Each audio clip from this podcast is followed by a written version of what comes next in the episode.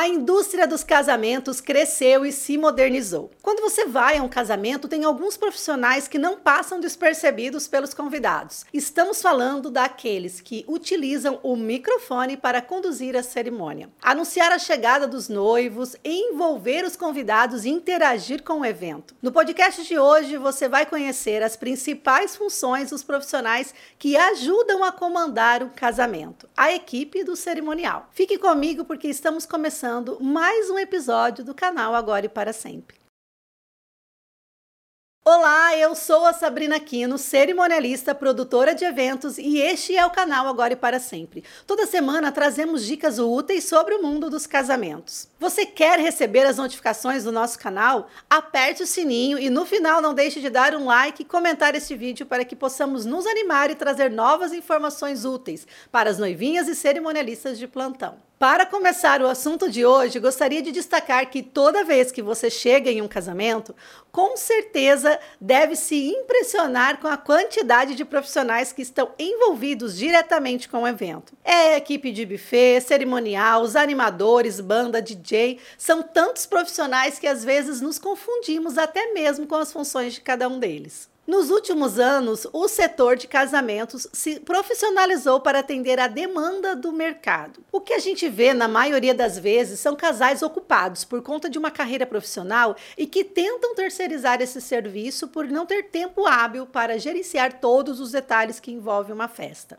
Essa profissionalização do mercado trouxe novas funções com profissionais especialistas e que fogem do conceito faz tudo, e que algumas vezes até confundem os noivos que não conhecem muito bem os nomes e as funções de cada fornecedor. Um bom exemplo disso são as funções de quatro profissionais que envolvem a animação de uma festa de casamento. Estamos falando do cerimonialista, do celebrante, do mestre de cerimônias e do apresentador animador. Muitas vezes, um mesmo profissional pode oferecer mais de uma atividade. Ainda assim, é importante entender as diferenças para que não haja dúvidas na hora de fechar o contrato ou até mesmo ter uma certa decepção durante o grande dia. O primeiro deles é o cerimonialista. Nós já explicamos várias vezes aqui no canal qual é a função do cerimonial. É um profissional que trabalha no dia do evento, cuidando para que o cerimonial ocorra dentro do planejado, do protocolo, das normas e da etiqueta. O cerimonialista atua nos bastidores, seguindo um roteiro que foi definido previamente com os noivos, por ele mesmo ou por um assessor de casamento na fase de organização. Muitos cerimonialistas também acumulam a função de assessores, ajudando os noivos a planejarem e organizarem o evento. No dia, o cerimonialista fiscaliza e coordena o trabalho dos fornecedores e demais profissionais para que tudo ocorra conforme contratado e que eventuais imprevistos sejam resolvidos sem que atrapalhem o bom andamento do evento. Às vezes, o cliente acha que é função do cerimonialista também pegar o microfone, comentar a cerimônia, animar a festa ou anunciar a entrada do casal. Mas atenção, cada macaco no seu galho. A não ser que o profissional tenha no seu currículo este tipo de trabalho, um cerimonialista que já atuou em rádio, TV, por exemplo, ou foi mestre de cerimônias em cargo público ou um assessor de imprensa, o correto é deixar a celebração ou a animação do seu casamento por conta de quem entende. Se você é uma cerimonialista, quero te dar uma dica super importante. Não tente abraçar o mundo, se especialize naquilo que você faz. Muitas vezes, na angústia de fechar o contrato, o profissional oferece mundos e fundos para o cliente.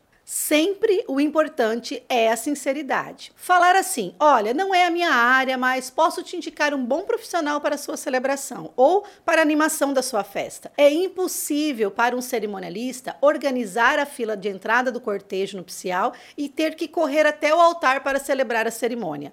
Neste caso, entra em cena a figura de um outro profissional, o celebrante de casamento. Este profissional é aquele que conduz a cerimônia, a celebração do matrimônio. Quando é um casamento católico, o celebrante é um padre. Num casamento evangélico, é um pastor.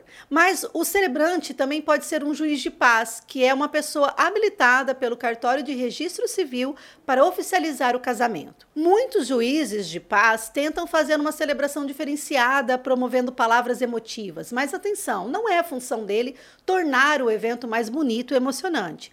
Juiz de paz é um cargo técnico. Se você quer dar uma emoção maior no casamento, contrate um celebrante. Se o casamento não tiver a necessidade de um vínculo religioso, o celebrante pode atuar em conjunto com o juiz de paz, por exemplo. O celebrante faz a parte da entrada, das juras e trocas de alianças, e o juiz de paz oficializa a união civil.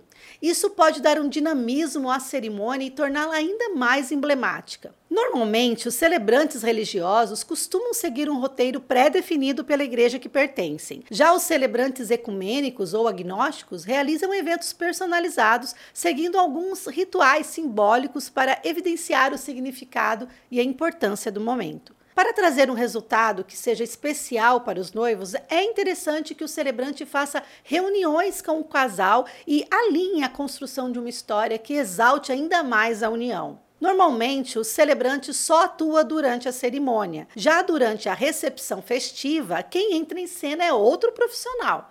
Estamos falando do mestre de cerimônias. Assim como o celebrante, o mestre de cerimônias tem a função de dar uma pompa maior ao evento, dando glamour e formalidade. É o profissional encarregado de anunciar pelo microfone os momentos, atrações e discursos programados para o evento. O mestre de cerimônias deve manter-se neutro, ter uma atuação formal, linear e discreta, chamando a atenção dos convidados para as atrações programadas e não para si. Em casamentos, ele normalmente atua durante a recepção, seguindo um roteiro pré-definido pelo cerimonial. Porém, há profissionais que também apoiam a cerimônia junto ao celebrante. Um bom profissional pode cumprir um papel fundamental no controle do tempo, atuando como mediador caso algo fuja do controle, como um atraso dos noivos, por exemplo, na chegada ao salão da festa. Já um evento que necessite de alto dinamismo e que alcance um público mais jovem pode pedir sacadas mais rápidas e um mestre de cerimônias mais carismático para quebrar o gelo e dar um ritmo ao evento. Enquanto um bom profissional pode salvar um evento, o contrário também é verdadeiro. Por isso, é preciso estudo no momento de contratar esse profissional. O mestre de cerimônias deve ter boa voz, dicção e leitura impecável, postura, capacidade e desenvoltura para lidar com imprevistos e conhecimento pleno em relação ao evento. Analise as expectativas bem-sucedidas dele em diversos tipos de eventos. Procure vídeos, informe-se com outros casais que já contrataram esse tipo de serviço. Não deixe para contratar esse profissional na última hora. Os bons profissionais costumam contar com a agenda cheia. Se você está organizando um casamento e por algum motivo não dispõe das condições necessárias para a contratação deste profissional, você também pode optar pela figura de um apresentador ou animador. Eles se apresentam como alternativas ao mestre de cerimônias.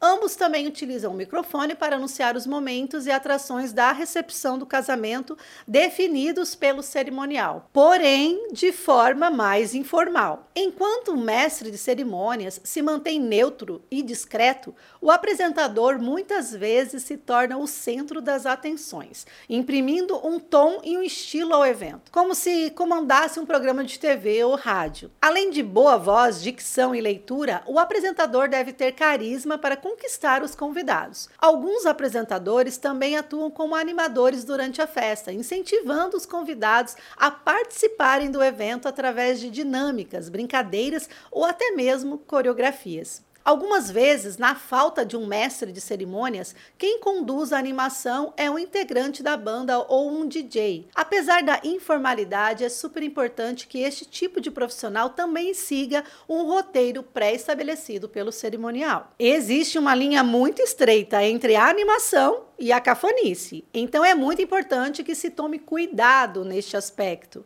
Como dizia minha avó, quem fala demais dá bom dia cavalo. Às vezes, com a intenção de tornar a festa mais divertida, o animador passa dos limites. Então, para não constranger os seus convidados, Fuja das piadinhas, brincadeiras inconvenientes e qualquer tipo de interação que cause uma vergonha alheia aos seus convidados. Lembre-se que a animação de uma festa de casamento é o momento mais importante para poder celebrar um evento tão único e deixar uma marca positiva na lembrança dos seus convidados. Então, contratar uma equipe que possa colaborar para que a cerimônia seja única e inesquecível é a melhor forma de criar memórias que vão ficar guardadas não só nas fotos e nos vídeos, mas também na memória de todos que estiverem envolvidos com a celebração. Então, fica a dica. E estamos aí encerrando mais um podcast do canal Agora e para Sempre. E não se esqueça de dar um like nesse vídeo se gostou.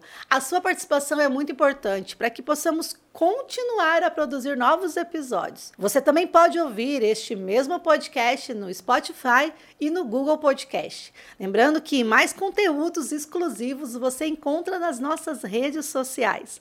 Um abraço a todos então e até o próximo programa. Tchau, pessoal!